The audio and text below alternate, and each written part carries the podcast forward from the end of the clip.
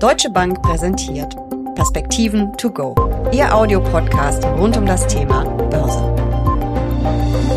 Die sportliche Zinswende der Notenbanken sorgt wenig überraschend für Kursschwankungen an den Anleihemärkten. Was das für Anleger bedeutet und wie sie sich jetzt aufstellen sollten, darüber sprechen Uli Stephan von der Deutschen Bank und ich in den Perspektiven to go. Mein Name ist Jessica Schwarzer und damit herzlich willkommen. Uli, steigende Renditen bedeuten fallende Anleihekurse. Was bedeutet das für Anleger? Fallende Kurse bedeutet, dass man Gewinne auf den Anleihen ausweist, weil bei niedrigeren Zinsen die Anleihen, die noch höhere Renditen aufweisen, einfach äh, höher bepreist werden, weil die attraktiver sind. Und insofern ist der Marktmechanismus immer der, wenn die Zinsen steigen, dann fallen die Kurse, vice versa.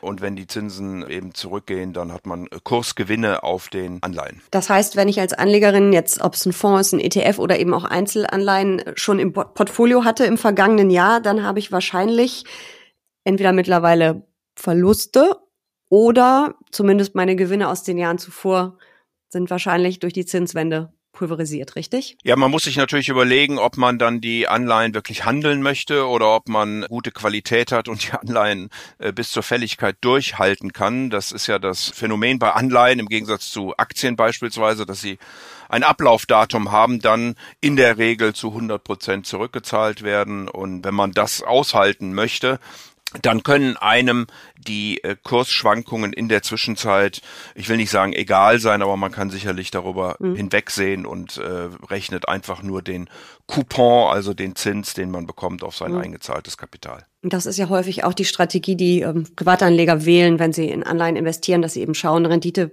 zur Endfälligkeit und dann auch wirklich ähm, so lange halten. Aber es gibt natürlich auch andere Anleger, institutionelle Anleger, Fonds beispielsweise, aber auch Pensionskassen, Versicherungen, die viel in Anleihen investieren. Kann das für die denn im Zweifelsfall gefährlich werden zwischenzeitlich oder zumindest zum Problem werden, so eine Zinswende? Ja, das kommt, wie gesagt, ganz drauf an, unter welchen Gesichtspunkt äh, man diese Anleihen gekauft hat, auch als institutioneller Anleger. Wenn ich mir beispielsweise äh, Stiftungen angucke, die in der Regel ja keine Verluste ausweisen dürfen, wenn ich mir Pensionskassen und ähnliches angucke, äh, die ein Liability Management betreiben müssen, also genau gucken müssen, was, welches Geld kommt rein, welche Einnahmen haben sie, was müssen sie auszahlen und dann Anleihen möglicherweise verkaufen müssen in einem ungünstigen Moment, wenn die Kurse eben äh, deutlich unter 100 stehen, weil die Zinsen gestiegen sind, dann äh, kann das natürlich schon ja zu Verlusten eben führen und unangenehm werden. Und insofern betreiben viele dieser größeren Kapitalsammelstellen eben auch ein sehr aktives Management auf der Rentenseite. Äh, da die Anleihen momentan sogar stärker äh, schwanken als die Aktienmärkte, äh, was ja durchaus bemerkenswert wert ist, gibt es sogar institutionelle Anleger, die berichten, dass sie ja fast das, was man früher gemacht hat, umgedreht haben, nämlich sie halten nicht mehr Anleihen und handeln Aktien, sondern sie äh, halten Aktien und handeln die Anleihen eben nochmal, weil die Volatilität äh, mittlerweile so hoch ist. Wenn ich natürlich neues Geld investieren äh, will, dann ist das natürlich eine ganz schöne neue Welt. Es gibt wieder Zinscoupons, die an den Anleihen dran kleben. Ähm, also das ist ja dann auch vielleicht eine positive Seite der Zins Zinswende, zumindest für, für die Anleger. Aber für die Unternehmensfinanzierung bedeutet das eben auch, es wird teurer. Ja, das ist wohl so. Also da muss man natürlich auch ein Stück weit, Jessica, auf die Bonitäten gucken, da muss man auf die Laufzeit äh, gucken. Äh, davon ist natürlich auch abhängig, wie denn dann der endgültige Zins ist, äh, den man entweder vereinnahmen kann oder eben zahlen muss.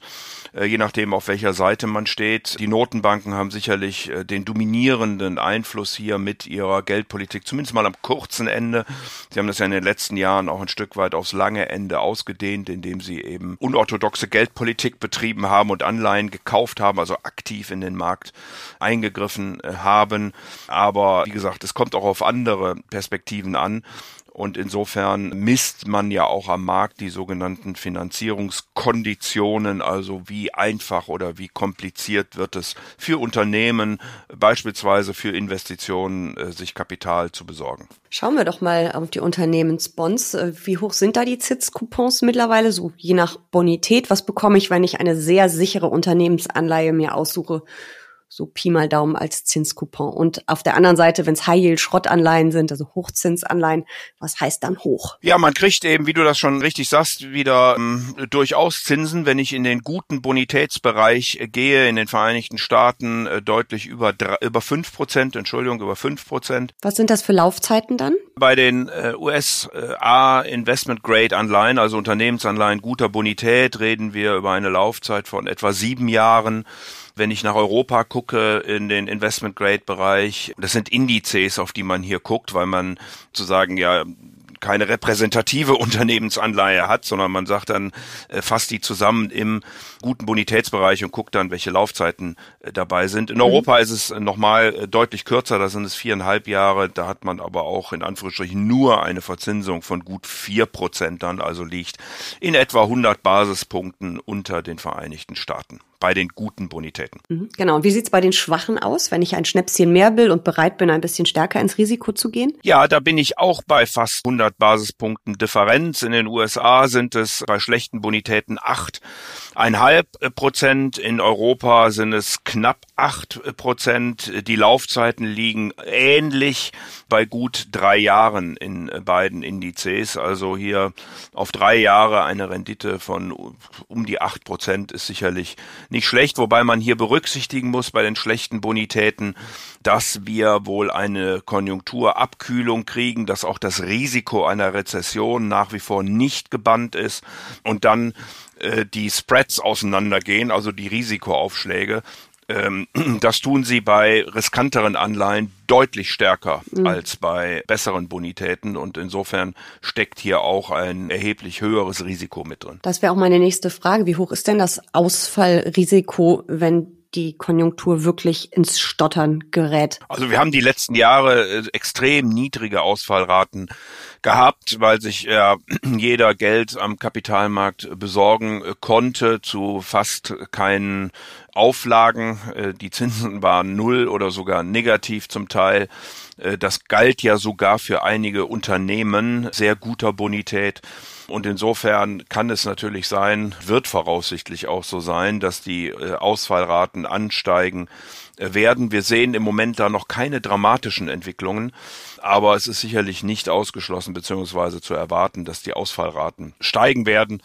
Und dann steigen sie natürlich insbesondere im Bereich der schlechten Bonitäten. Deswegen sind die Anleihen ja da einsortiert. Börsianer schauen ja nicht nur auf die Anleiherenditen, sie schauen ja in so einer Zins Wende und nicht nur dann auch stark auf die Zinsstrukturkurve. Kannst du uns nochmal erklären, was das genau ist, was sie uns sagt und äh, ja, was wir da im Moment erwarten können, wenn wir diesem Indikator glauben? Ja, also die Zinsstrukturkurve ist nichts anderes als eine Aufreihung von Renditen über die Zeit. Typischerweise guckt man sich das von zwei Jahren bis äh, 30 Jahren an, würde also sozusagen bei jedem Jahr einen Punkt machen und dann diese mhm. Linie äh, verbinden. Normalerweise ist diese Linie Linie dann ansteigend, also je länger die Laufzeit, desto höher ist der Zins.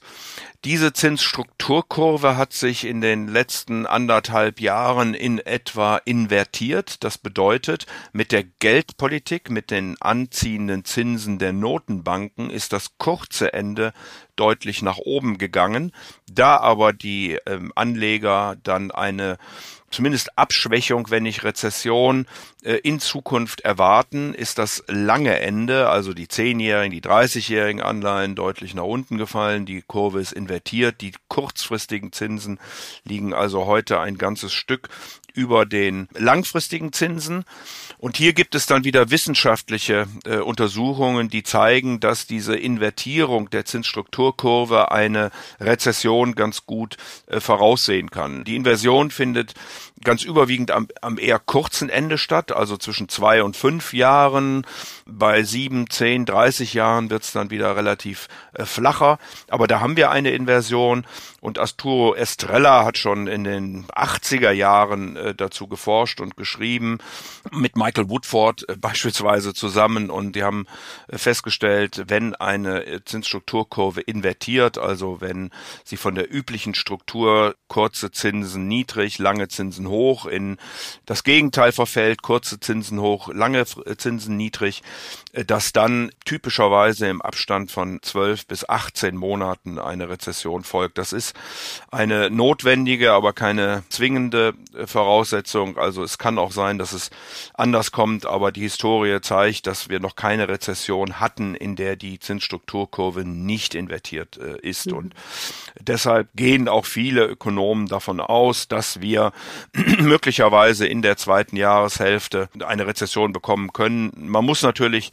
letzter Satz äh, auch sehen, dass wir aus außergewöhnlichen Bedingungen kommen mit quasi Nullzinsen dass wir sehr robuste Arbeitsmärkte haben, dass die Dienstleistungen nach Corona insbesondere jetzt wieder deutlich anspringen, also Restaurants, Reisen und so weiter und so fort. Und deswegen ist vielleicht die Vergangenheit nicht hier eins zu eins ein Indikator, aber es kann schon sein mit der Verschärfung der Finanzkonditionen am Kapitalmarkt, dass wir Richtung Jahresende dann eine schwächere Konjunktur und möglicherweise eine milde Rezession sogar sehen. Auf jeden Fall ist das extrem spannend, sich den Rentenmarkt, den Anleihenmarkt mal wieder genauer anzuschauen. Ähm, Im vergangenen Jahr hat das ja mit dem Ruhekissen, als dass die Anleihen ja häufig gelten, zumindest die mit guter Bonität, überhaupt nicht geklappt. Glaubst du, dass Anleihen jetzt in diesem Jahr oder in den künftigen Jahren wieder ein sicherer Hafen sein werden. Natürlich immer die mit der guten Bonität. Also nochmal, wir haben im letzten Jahr natürlich diese Wende der Geldpolitik gesehen. Äh, das heißt, die Zinsen sind ja sogar vom negativen Bereich äh, doch deutlich ins Positive gedreht.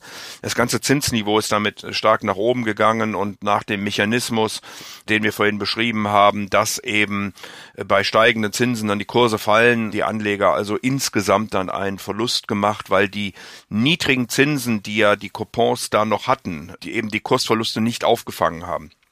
Und damit war das Gesamtergebnis negativ. Das braucht die Menschen oder die Anleger, die ihre Anleihen einfach halten, bis sie dann fällig werden, äh, nicht weiter zu interessieren.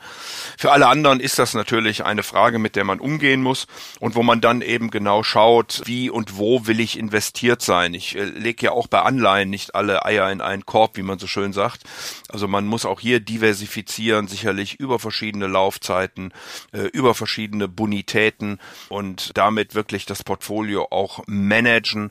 Und viele institutionelle Anleger sind eben dazu übergegangen, äh, das sehr aktiv äh, zu tun, äh, zu gucken, wo sind die Erwartungen Richtung Notenbanken, was machen die Unternehmen und in welchen Laufzeiten will ich dann investiert sein. Wenn man also mit weiter steigenden Zinsen rechnet, dann würde man eher kurze Laufzeiten präferieren, weil nochmal die Anleihen ja gegen Laufzeitende nach 100 tendieren oder auf die 100 zu tendieren und damit natürlich einfach die Schwankungsbreite dann deutlich kleiner wird, als das bei sehr langfristigen Anleihen der Fall ist. Würde es sich jetzt lohnen einzusteigen und wenn ja, würdest du eher die kurzfristigen Laufzeiten nehmen, die mittel- oder die langfristigen, wahrscheinlich eher auch die kurzen? Wir haben ja in den letzten Wochen eine deutliche Schwankung gesehen bei den Renditen, äh, die mit den verschiedenen äh, Turbulenzen und Diskussionen und Risiken, die wir am Kapitalmarkt äh, diskutiert haben, doch nochmal deutlich zurückgelaufen sind. Es wurde ja spekuliert, dass es eine Rezession geben kann, die Notenbanken sogar wieder die Zinsen senken müssen. Das wird immer noch in Amerika erwartet für das zweite Halbjahr. Bin da nicht so ganz sicher, ob das tatsächlich funktionieren wird wird, weil ja die Notenbanken gleichzeitig eben auch die Inflation im Auge behalten müssen. Deswegen glaube ich schon, dass die Zinsen äh, nach dieser deutlichen Korrektur nach unten wieder ein Stück weit anziehen können. Und vor dem Hintergrund wäre ich im Moment eher neutral bis kurzfristig, mhm. was die Durationen angeht. Äh, man muss sich aber dann überlegen, wohin kann es denn gehen? Und vielleicht wird es dann im Laufe des Jahres tatsächlich äh, spannend sein, auch unter Kurs Gesichtspunkten, nicht nur unter Zinsgesichtspunkten oder Renditegesichtspunkten wieder in Anleihen einzusteigen. Bei einigen Staatsanleihen eben wieder Niveaus, die um die vier Prozent liegen, auch äh, britische Gilts zehn Jahre beispielsweise dreieinhalb. Wir haben ja schon über den Bereich der Unternehmensanleihen äh, gesprochen. Das finde ich recht attraktiv, vor allen Dingen im besseren Bonitätsbereich. Also da kann man sicherlich äh, das ein oder andere schon mal wagen. Aber wie gesagt, sollte vielleicht noch ein bisschen Pulver trocken halten und vor allen Dingen auch diversifiziert in diesen Markt einsteigen. Also es bleibt spannend, auch an den Rentenmärkten. Danke für diese Perspektiven to go. Sehr gern.